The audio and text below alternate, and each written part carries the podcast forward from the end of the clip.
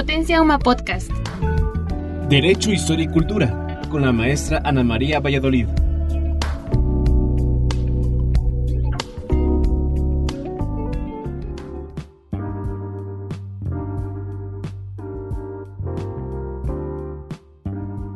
Hola, los saluda Ana María Valladolid. Este día, en Potencia UMA, tenemos a Luis Norberto Cacho Pérez como invitado especial. Hola Luis, buenas tardes. Buenas tardes, mucho gusto al estar con ustedes y con la Universidad Marista. Qué amable, muchas gracias. Previo vamos a dar lectura a una breve síntesis curricular del maestro Luis Cacho. Él es abogado por la Escuela Libre de Derecho con tesis laureada por el jurado examinador diplomado en Filosofía en la Universidad Panamericana, maestría en Derecho en la Universidad Marista, doctorado en Derecho en la misma universidad, consultor independiente en materia de Derecho Cultural y de Arte. Con más de 30 años de experiencia en el sector cultural, fue jefe de la Unidad de Asuntos Jurídicos de la Secretaría de Cultura del Gobierno Federal, director general jurídico en dos distintas ocasiones del Consejo Nacional para la Cultura y las Artes, CONACULTA, asesor del presidente del CONACULTA, director jurídico del Auditorio Nacional, director jurídico del Instituto Mexicano de Cinematografía y director de Asuntos Jurídicos del Instituto Nacional de Bellas Artes y Literatura. Ha presentado, ha representado a México en diversas reuniones internacionales convocadas por la Organización Internacional de Policía Criminal, Interpol, en Florencia, Italia, Lyon, Francia, El Cairo, Egipto y por la Organización de las Naciones Unidas para la Educación, la Ciencia y la Cultura UNESCO en Bogotá, Colombia y en San Salvador, El Salvador. Desde 1986 es profesor titular en la Escuela Libre de Derecho hasta 2017 del Seminario de Derecho Procesal Penal y a partir de 2018 está a cargo de la Cátedra de Derecho Cultural. También es profesor de propiedad intelectual en la Universidad del Claustro de Sor Juana. Fue profesor por asignatura en la Universidad Iberoamericana de la clase de Derecho Procesal Penal. Él es autor del libro Derecho Cultural, en preparación la tercera edición y de más de 30 publicaciones individuales y colectivas, editadas por la Escuela Libre de Derecho, por Instituto de Investigaciones Jurídicas de la UNAM, Instituto Nacional de Estudios Históricos de las Revoluciones de México, Instituto Mexicano del Seguro Social, la Barra Mexicana Temis, Tirán Loblanche, Secretaría de Gobernación y Secretaría de Cultura, miembro del Ilustre y Nacional Colegio de Abogados de México, la Barra Mexicana, la Asociación Nacional de Abogados de la empresa ANADE, la Red Internacional de Juristas para la Integración Americana y la Unión Internacional de Abogados, con sede en París. Una muy breve síntesis curricular, Luis. Encantada de tenerte el día de hoy con nosotros. Gracias, el gusto es mío. Gracias por la invitación. Te quisiera preguntar algunas cosas. ¿Qué te parece si empezamos con la primera pregunta que sería, ¿cuáles son los antecedentes históricos del monumento a Colón en el Paseo de la Reforma? Esa sería la primera pregunta. Bueno, este es un tema muy actual. La um, estatua de Colón, el Paseo de la Reforma, se instaló en 1877. Tiene más de 140 años en el mismo lugar que todos conocemos como la Glorieta de Colón. Hay otro monumento a Colón también en la Ciudad de México que está a unos metros de este primer monumento, el de la Glorieta de Colón, que fue removido el año pasado. El segundo monumento está en Buenavista, en la contraesquina de la alcaldía Cuauhtémoc. De ese monumento pues no se ha, no se ha dicho nada, no, no se ha comentado nada desde el año pasado y fue removido el año pasado por decisión unilateral del gobierno de la Ciudad de México. Ha sido en diferentes años objeto de, pues, objeto de vandalismo, objeto de protestas, de peticiones de que, de que sea hasta derrumbado. Y el año pasado, el 10 de octubre, dos días antes de lo que tradicionalmente se festeja o se festejaba como el Día de la Raza, se removió por decisión del gobierno de la Ciudad de México, junto con las cuatro esculturas que acompañaban a la escultura de Cristóbal Colón. Estas son de Fray Bartolomé de las Casas, de Juan Pérez Marchena, Diego de Deza y Fray Pedro de Dante. Todo formaba un solo conjunto escultórico, entonces todo fue removido el 10 de octubre del año pasado. La explicación que dio la jefatura de gobierno, la jefa de gobierno de la Ciudad de México fue que se removieron para, para restaurarlas, para restaurarlas y para también, así lo había manifestado en otras ocasiones, protegerlas del vandalismo, porque ya incluso un movimiento denominado lo vamos a derribar, pues ya había anunciado manifestaciones y cometer actos vandálicos en contra del monumento y hasta pretendían derribarlo. Esa fue la explicación que dio el gobierno de la Ciudad de México. Para protegerlo, lo vamos a retirar y lo vamos a restaurar. Y ahí mismo la jefa de gobierno ofreció hacer una consulta pública, consulta que ya no se realizó. No se realizó en todo este tiempo hasta que ya hace algunas semanas anunció que la escultura de Colón y del conjunto escultórico ya no regresaba a la, a la glorieta de Colón y sin atender la consulta pública ella misma había ofrecido y que obviamente se debió, haber, eh, debió haberse realizado conforme a la legislación interna de la Ciudad de México, la legislación local. Todo eso no ocurrió, entonces anunció que la estatua de Colón ya no regresaba, sino que se iba a instalar en un parque de Polanco. Ante las protestas, porque pues ahí también anunció que se había decidido de manera igualmente unilateral encargar una escultura que representara a las mujeres indígenas y que se iba a denominar Tlali, una escultura que se iba a hacer, que no existe y que se iba a instalar en ese lugar. Obviamente todo eso provocó protestas, primero pues por el hecho de que ya no se hizo la consulta pública para definir si la estatua de Colón debería permanecer o no en la glorieta de Colón o se iba a otro lugar y segundo porque se decidió que ya no regresaba y se iba a instalar en, en Polanco. Ante estas protestas, entonces ya el gobierno de la Ciudad de México empezó a cumplir con la normatividad que debió haberse hecho desde el año pasado, a destiempo, porque primero debió haber acudido a la decisión del Comité de Monumentos y Obras Plásticas en espacios, obras artísticas en espacios públicos de la Ciudad de México, el COMAEP. Eso está previsto en un, un acuerdo publicado en la Gaceta Oficial de la Ciudad de México en el 2013. Se creó como un órgano colegiado en donde participan representantes de la sociedad civil, autoridades de la Ciudad de México y autoridades federales. Las autoridades federales que participan como miembros de este comité son el Instituto Nacional de Antropología e Historia y el Instituto Nacional de Bellas Artes y Literatura. Son miembros de este comité. Entonces, este comité, el COMAEP, tiene facultades, como aparece en la propia Gaceta, para autorizar la reubicación de monumentos históricos. En un momento les voy a comentar también cuál es la naturaleza jurídica de este monumento a Colón. Pero el COMAP tiene competencia. Primero, para autorizar la reubicación, entonces debió haberse sometido desde el principio, o sea, desde el año pasado, previo al movimiento que se hizo del conjunto escultórico, debió haberse sometido, cosa que no se hizo. No se hizo. Entonces ya a destiempo se está cumpliendo con esto. Autorizar la reubicación del monumento histórico en este caso el, monumento a Colón, y emitir recomendaciones vinculatorias a la administración pública sobre la conveniencia de instalar, ubicar o remover monumentos históricos, como es el caso, o cualquier obra artística que se encuentre en los bienes de dominio público del Distrito Federal. Entonces la competencia del COMAEB es muy clara. El COMAEB debió haber autorizado, previo al movimiento que se hizo de la estrota de Colón, cualquier posible reubicación. Eso no se hizo el año pasado porque así lo vemos en los propios documentos que ha dado a conocer en la Ciudad de México.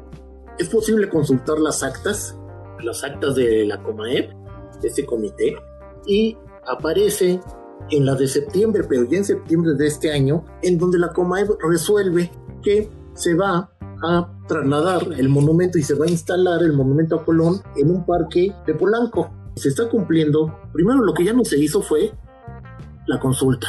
La consulta pública que anunció la propia jefe de gobierno, esa sí ya no se hizo.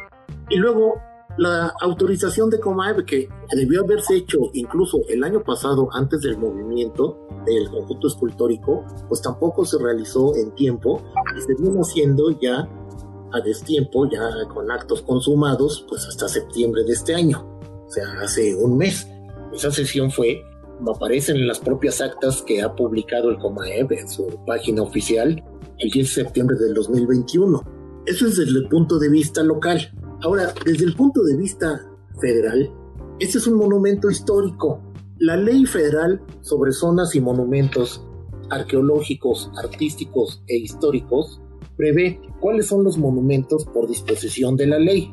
Y entonces esa, esa clase de monumentos, de muebles, muebles o inmuebles, de bienes, así como lo prevé la ley, son monumentos históricos los que se hayan construido entre los siglos XVI al XIX y que entre otras funciones hayan servido de, de ornato público en plazas públicas, como es el caso del Monumento a Colón. Se instaló, se hizo y se instaló en 1877. Desde esa fecha está 140 años ya en el mismo lugar que todos conocemos como la Glorieta de Colón. Entonces, por disposición de la ley de zonas y monumentos, es un monumento histórico. Por determinación de la ley, por Ministerio de Ley. Y al ser un monumento histórico, forma parte, como lo prevé también la propia legislación federal, la Ley Orgánica de la Administración Pública Federal, en el artículo 41 bis, una de sus fracciones, prevé que a la Secretaría de Cultura le corresponde conservar, proteger y mantener los monumentos arqueológicos, históricos y artísticos que conforman el patrimonio cultural de la nación. Este monumento histórico es parte del patrimonio cultural de la nación y desde el punto de vista federal le corresponde a la Secretaría de Cultura quien ejerce esas funciones a través del Instituto Nacional de Antropología e Historia.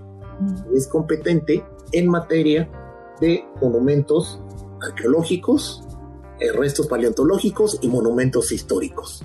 Los monumentos artísticos le corresponden al Instituto Nacional de Bellas Artes y Literatura, al LIMBA. Pero en este supuesto, al ser un monumento histórico, el competente es el INA, el Instituto Nacional de Antropología e Historia.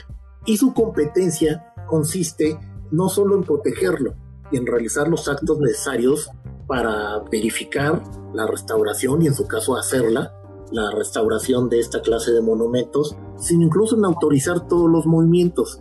Entonces, así como el OMAEP desde el punto de vista local debió haber autorizado la remoción, el traslado, primero para restaurarlo y después ya para reubicarlo en otro lugar de la Ciudad de México, el INA también es competente para autorizar los movimientos de esta clase de monumentos. Entonces el INA debió también, cosa que no sabemos porque eso sí no tenemos acceso a esos documentos y no se han dado a conocer a la opinión pública, en algún momento el INA lo autorizó. El INA lo que ha dado a conocer en este momento, pues es que ha estado ya realizando la restauración del propio monumento a Colón, pero el INA también es competente desde el principio para haber autorizado la remoción, el traslado y en su caso la nueva ubicación del monumento a Colón. Esas son competencias de las autoridades federales, en este caso del INA, y el gobierno de la Ciudad de México debió haberse sometido a las autorizaciones ya de una autoridad federal como es el INA. Lo que no sabemos es, obviamente, si ocurrió en un caso similar a lo de la Comaev, que no las haya recabado en tiempo, de eso sí no lo podemos saber porque no tenemos acceso a esa información, ni se ha dado a conocer, pero el marco jurídico es ese. Desde el punto de vista federal, el INA es el competente para autorizar también este tipo de movimientos y obviamente de restauraciones. Oye Luis, yo te quisiera preguntar algo. Entonces, ¿el marco jurídico es la Ley Federal de Monumentos Históricos? Es ley federal sobre monumentos y zonas arqueológicos, artísticos e históricos. Y zonas arqueológicas. Sí, ese es desde el punto de vista federal. Federal, ajá. Desde el punto de vista federal. Y desde el punto de vista local es el acuerdo por el cual se crea este comité, COMAEP. Es un acuerdo que publicó el entonces jefe de gobierno en el 2013, en donde se crea el Comité de Monumentos y Obras Artísticas en Espacios Públicos de la Ciudad de México. Ese es desde el punto de vista local y desde el punto de vista federal es la ley federal que acabo de mencionar, ley federal sobre zonas y monumentos arqueológicos, artísticos e históricos. Muy bien. Oye, tengo una duda que no tiene nada que ver con el monumento Colón. ¿Qué pasa cuando los monumentos artísticos son donados? Como en el caso de la Fuente de las Cibeles, No sé el David, el David que está muy cerca del monumento, eh, si es donado o fue elaborado en México, aquí mismo. Pero ¿qué pasa con ellos? ¿También les riges bajo el amparo de esta ley? Cuando es una donación, cuando se trata de una donación. Sí, lo que, bueno, son situaciones distintas, porque esta ley no, no regula la propiedad. La, ley de zonas y monumentos no, no regula la propiedad. Lo que regula es qué clase de bienes van a ser considerados como monumentos y qué clase de bienes entran, en su caso, bajo la protección de esta ley al ser considerados monumentos o que estén en zona de monumentos. La connotación de monumento tiene un significado jurídico preciso. Es el que establece, establece la ley. La ley dice cuáles son los monumentos arqueológicos, cuáles son los restos paleontológicos, cuáles son los monumentos históricos y cuáles son los monumentos artísticos. Además de lo que prevé la ley, lo pueden ser por declaratoria. Por declaratoria ya sea del Ejecutivo, del presidente o en el caso del secretario de Cultura, según establece la propia ley y su reglamento la competencia, se emite una declaratoria en donde un bien mueble o inmueble se le considera ya, para efectos de la ley, como monumento. Fuera de eso, no todo bien aunque sé, eh, digamos, los casos que mencionas, de la fuente de las Cibeles o, el, David, que está en un parque de la, colonia Roma, ajá, enfrente de, sí, de la Casa de las Brujas, no necesariamente son monumentos. Desde el punto de vista de común, pueden ser considerados como monumentos, pero desde el punto de vista de la ley federal, tienen que tener tienen que ajustarse a lo que se prevé en la ley o tienen que tener una declaratoria. En el caso de los monumentos artísticos, todos deben tener una declaratoria. Y hasta donde, hasta donde recuerdo, ni la estatua de las Cibeles, ni el monumento, ni la réplica del David tienen una declaratoria específica como monumento artístico, entonces pues no entran bajo la regulación de esta ley. Son monumentos artísticos, por ejemplo, pues varios inmuebles de la colonia Roma, propiedad de particulares. Son monumentos artísticos toda la obra de Diego Rivera, toda la obra de Frida Kahlo, de Orozco, de Siqueiros, el Monumento a la Revolución, el Ángel de la Independencia, el edificio de correos, todos esos son monumentos artísticos, pero porque tienen una declaratoria expresa. En este caso, no es, no es el caso de esos monumentos que mencionas, entonces, al no ser competencia de la autoridad federal, pues quedan ya bajo el control de la autoridad de la autoridad local, en este caso el gobierno de la Ciudad de México, a través de, las secretarías que dependan de la jefa de gobierno o en su caso de las alcaldías. En este caso sería la alcaldía Cuauhtémoc, pero no, no ya bajo la autoridad de Lina, que es la competente en materia de monumentos artísticos. En estos supuestos, las competencias están bien definidas. Todo lo que sea federal conforme a, la ley que he mencionado varias veces. Sí. Lo va a regular el INA o lo va a regular el INBA. Y fuera de eso, pues entonces ya las facultades que no correspondan a estas autoridades federales, pues corresponderán a las autoridades locales. Ahora respecto de los donativos, los donativos pues se van a regular por la legislación civil, en este caso el Código Civil. En el caso de monumentos artísticos y monumentos históricos sí es posible que sean de propiedad particular. Entonces, en este caso, pues el monumento a, Colón es un monumento histórico. Según la información que tenemos, es, pues es propiedad, es un bien del dominio público del gobierno de la Ciudad de México. Y el único caso en donde, conforme a esta misma ley, sí se define el régimen de propiedad es el caso de los monumentos arqueológicos. Todo lo arqueológico es propiedad federal. La ley prevé que es propiedad de la nación todos los monumentos arqueológicos. Entonces ahí no es posible que exista un monumento arqueológico propiedad de un particular o propiedad de un gobierno estatal o municipal. Todo lo arqueológico es propiedad federal y como lo prevé la ley federal sobre monumentos y zonas arqueológicos, artísticos e históricos que hemos mencionado, es propiedad de la nación, todo lo arqueológico. Lo demás sí puede ser de propiedad particular o propiedad de gobiernos estatales o municipales. Oye, la Casa Rivas Mercado, ¿sabes en qué?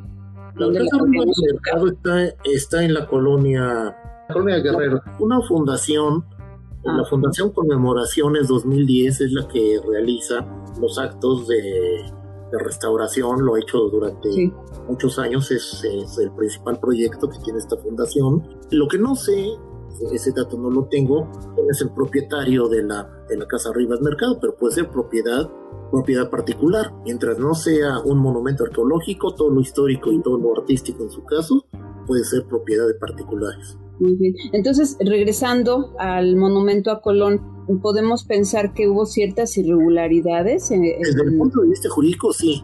Independientemente del aspecto político, que obviamente esto tiene una connotación política muy marcada, con la intervención de grupos feministas, como hemos visto. La autoridad de la Ciudad de México sí es claro que incumplió, incumplió con las obligaciones, tanto su legislación interna, normatividad interna, como la desde el punto de vista federal. Ahora, esto da origen, porque digamos, aún en el caso del vandalismo, aún en el caso del, del vandalismo, obviamente en manifestaciones, y en manifestaciones ya de grupos que se autonombran indigenistas o grupos feministas, pues tienen motivaciones muy claras.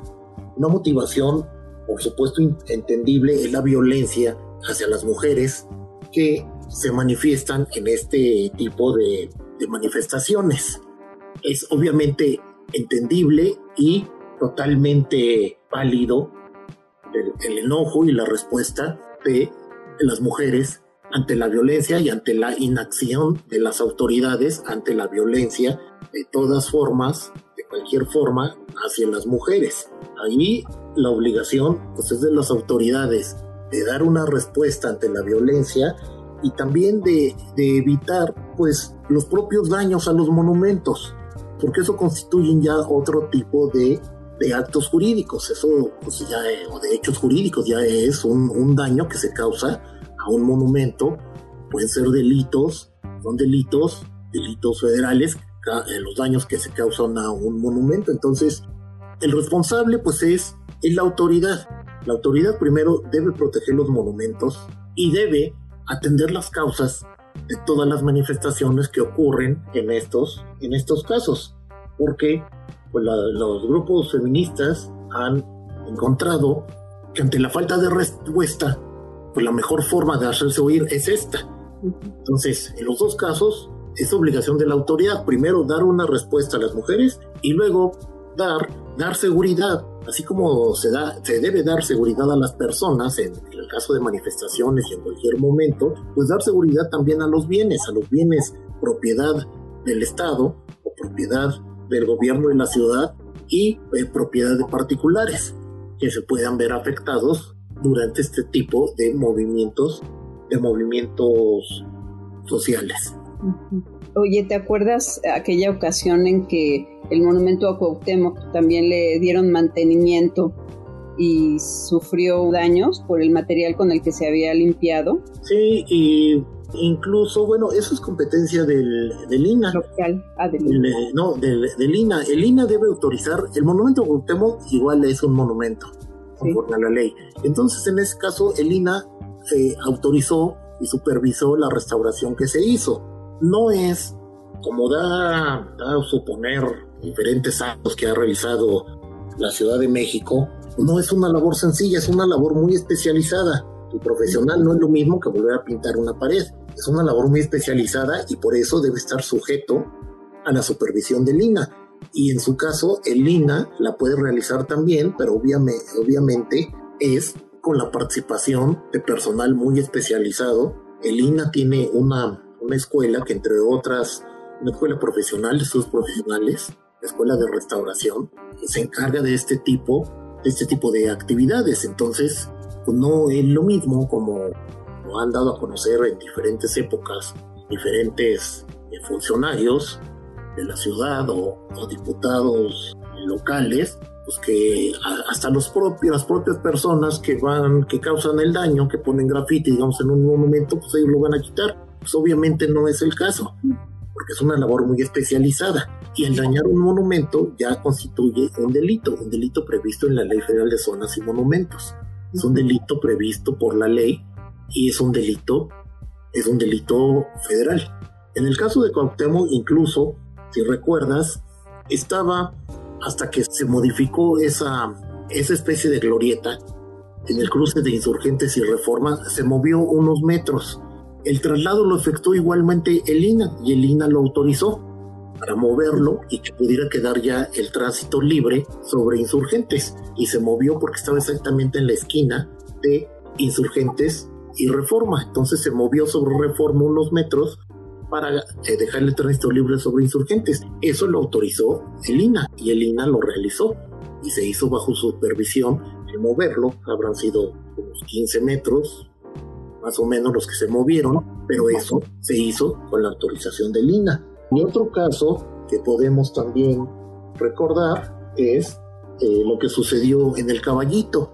En el caballito igual hace unos años, sin autorización del INA, la Ciudad de México inició una supuesta restauración que lo único que hizo fue afectarlo, afectar al caballito. Ahí ni se pidió autorización del INA como es la obligación, ni tampoco se sometió porque iba a ser una restauración, pues entonces el INA tenía previamente que revisar quién iba a hacer la restauración y qué y de cómo la iba a hacer. Se inició por una empresa que no tenía mayor conocimiento técnico y afectó al caballito. En ese momento ya, porque estaba a la vista de todos, pues se separó la obra, intervino ya el INA, porque antes de eso no le habían avisado que se iba a hacer esto, y ya los siguientes años se hizo la restauración, una restauración técnica del, del caballito, que la realizó el propio INA a través de sus, de sus expertos, de sus propios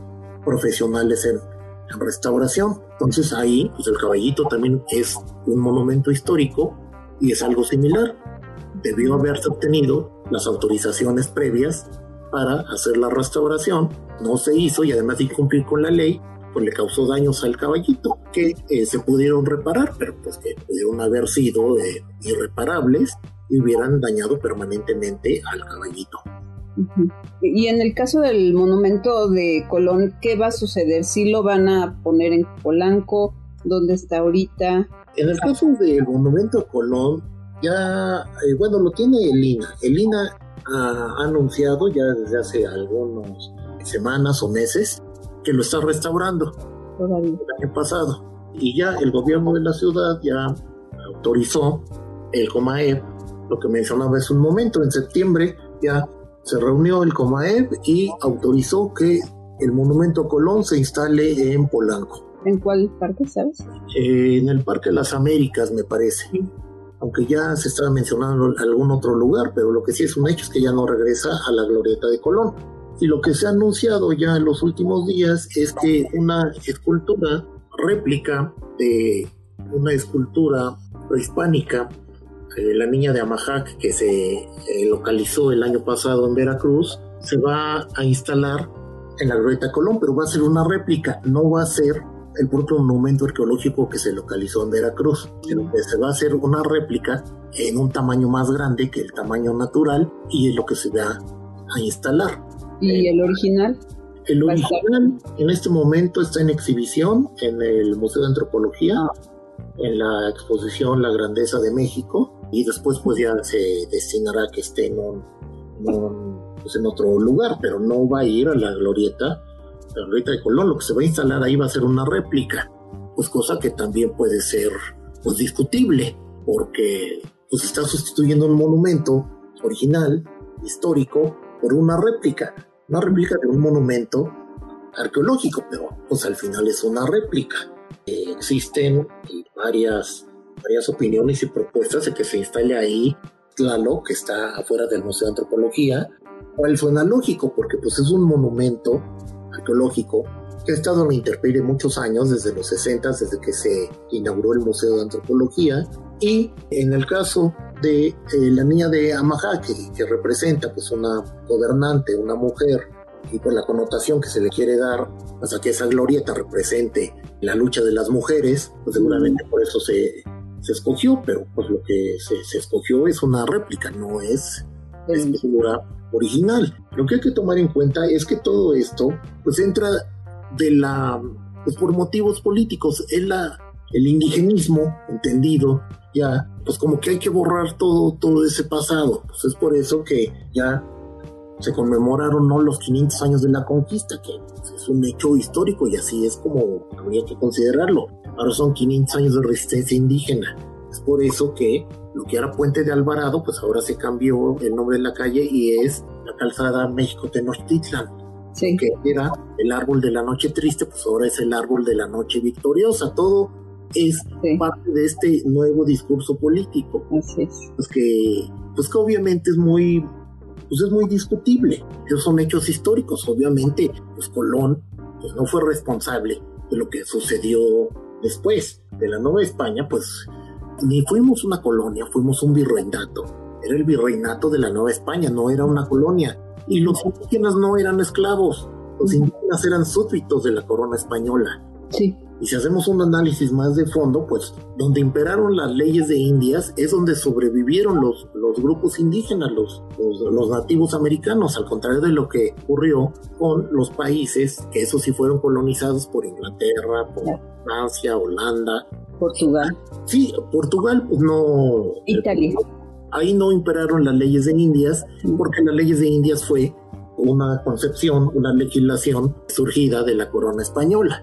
Entonces, en todos esos casos, las leyes de Indias protegían a los indígenas, entre otras regulaciones, y los establecían como súbditos, súbditos de la colonia, no de la corona española.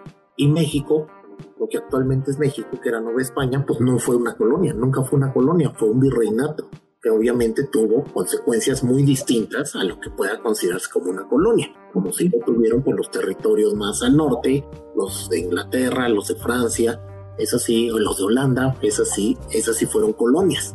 Muy bien, qué interesante todo este tema, Luis. Oye, volviendo otra vez a los monumentos históricos, ¿qué pasa cuando se consideran o se vuelven, se les declara como patrimonios de... Patrimonio de la humanidad. De la humanidad, sí. Patrimonio de la humanidad, patrimonio de la humanidad. Eso se hace conforme a una convención de la cual México es parte. Convención de, eh, de protección del patrimonio cultural y natural. México, al ser parte de esa, de esa convención, es una convención internacional de la UNESCO, México es parte, y entonces con los requisitos que se prevén en la propia convención, se declaran patrimonio de la humanidad. Puede ser patrimonio cultural, patrimonio natural o patrimonio mixto.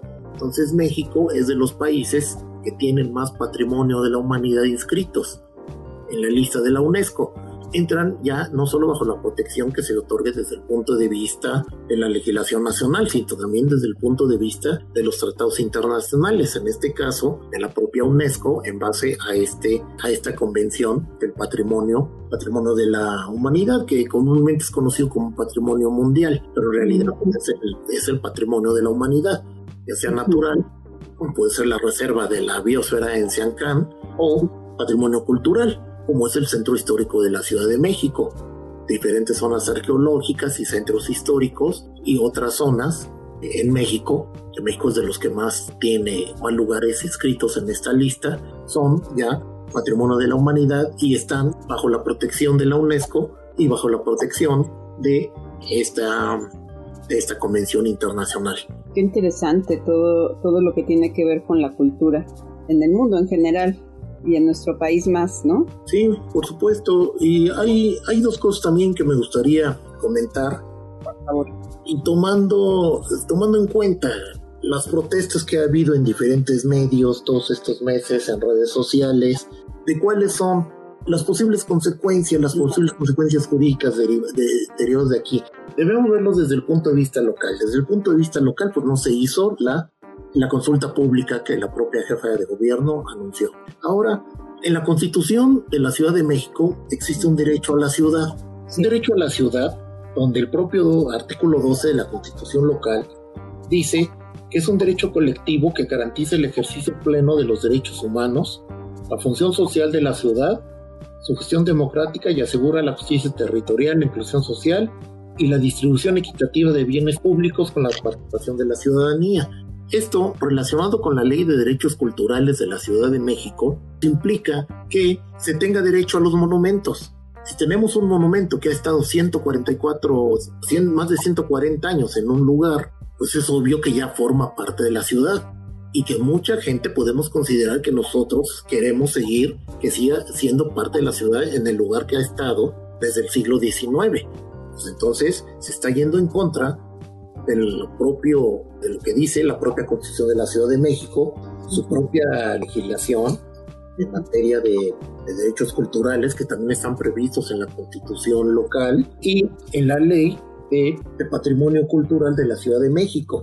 Y existe un recurso previsto en la Ley de Derechos Culturales de los habitantes y visitantes de la Ciudad de México, en el artículo 13, en donde es posible interponer en casos así una acción de protección ante la Sala Constitucional de la Ciudad de México, dependientes del Tribunal Superior de Justicia, también que se creó con la expedición de la, de la Constitución local. Entonces, en ese, ese supuesto, pues, desde el punto de vista local, es posible acudir a estos medios pues, para que la estatua Colón se conserve o deba conservarse en ese mismo lugar. Y ahora desde el punto de vista local, federal, en el artículo cuarto constitucional se prevé el derecho a la cultura, ya como un derecho humano. Entonces, el derecho a la cultura, y siguiendo el mismo argumento, este es un monumento histórico, entonces es de competencia federal. Pues entonces, aplicamos la constitución política de los Estados Unidos mexicanos, el cuarto constitucional, la ley que se deriva ahí, es una ley federal, la Ley General de Cultura y Derechos Culturales, y además, si consideramos que al ser un derecho humano, se le está atacando por el tener el derecho a la cultura respecto de que un monumento histórico esté en determinado lugar donde ha estado todos estos años, podemos acudir a la, a la vía de amparo porque se está yendo en contra de un, de un precepto constitucional que se desarrolla en la Ley General de Cultura y Derechos Culturales. Esta, una, esta es una ley federal emanada de la Constitución Política de los Estados Unidos Mexicanos. Entonces, desde el punto de vista federal, ese es el posible medio de defensa para proteger y, en su caso, requerir a la autoridad que la estatua de Colón se conserve en el mismo lugar donde ha estado 140 años y donde todas estas generaciones de habitantes de la Ciudad de México, pues la hemos, la hemos contemplado y de repente, sin ninguna consulta, se cambia, se cambia de lugar y se instala algo que tampoco se ha hecho una consulta y al parecer no se va a hacer para instalar un nuevo monumento sustituyendo al que estuvo más de 140 años en el mismo lugar que todos conocemos como Glorieta de Colón. Luis, si tú crees que alguien vaya a hacer uso de estas acciones? Pues no, no tengo conocimiento en este, en este momento de que alguien haya intentado, porque pues es un asunto que está en el sentir de la opinión pública. En este momento no tengo conocimiento, pero pues esas, las vías jurídicas existen. Pues se pueden ejercer yo no considero que deba ser de manera colectiva, puede ser ejercido por una sola persona que considere que su derecho a la cultura o el derecho a la ciudad, en el caso de la constitución local, se le esté, se le esté atacando y pueda válidamente por pues, recurrir a cualquiera de estos medios de defensa. ¿Algo que quisieras agregar antes de concluir? No, ¿Tenías nada más. Sí, ya nada más esto y darle nuevamente las gracias a la, a la Universidad Marista, obviamente a ti y a la a la doctora Meyer por la, por la invitación a platicar hoy con ustedes. No, no tienes nada que agradecer, oye, pero yo sí quería preguntarte una última cosa que no tiene que ver con el monumento, pero no sé si tú sepas algo del museo de mm, Lola. Dolores Olmedo. Dolores Olmedo. Con, ¿Tienes conocimiento de qué está pasando con el Bueno, pues únicamente lo que ha aparecido, no, únicamente lo que ha aparecido en la prensa el museo, pues por esta situación de pandemia, eh, no, no, ha podido reabrir al público y que pues, obviamente como, como todos los museos y como todas las, actividades en todo, eh, no solo en México, sino en el mundo, pues se ha visto afectada por la pandemia y que eh, tenía o tiene previsto trasladarlo o a lo mejor no trasladar el, el museo, pero sí trasladar alguna de las principales piezas que están en Xochimilco a un museo que se abriría en el nuevo parque que va a sustituir a lo que era la feria de Chapultepec. Eso es lo único, lo único que sé porque es pues es el dominio público, se ha publicado en diferentes medios de comunicación, en diferentes periódicos y, redes. Es un museo privado, pues entonces, cumpliendo con lo que se prevé en la ley y, y en las regulaciones, porque son monumentos artísticos, ahí está una de las mejores colecciones del mundo de la obra de Frida Kahlo y de Diego Rivera, pues se podrá pues hacer lo que acuerden con el propio gobierno de la ciudad para instalarlo al menos una parte en lo que antes era la feria de Chapultepec cuando se reabra. Ya bajo otra denominación y otro concepto. Pues muchas gracias Luis. Te agradece la Universidad Marisa de la Ciudad de México Gracias a ustedes. Podrán escuchar, al contrario, podrán escuchar este podcast próximamente en Potencia Uma. Buenas tardes.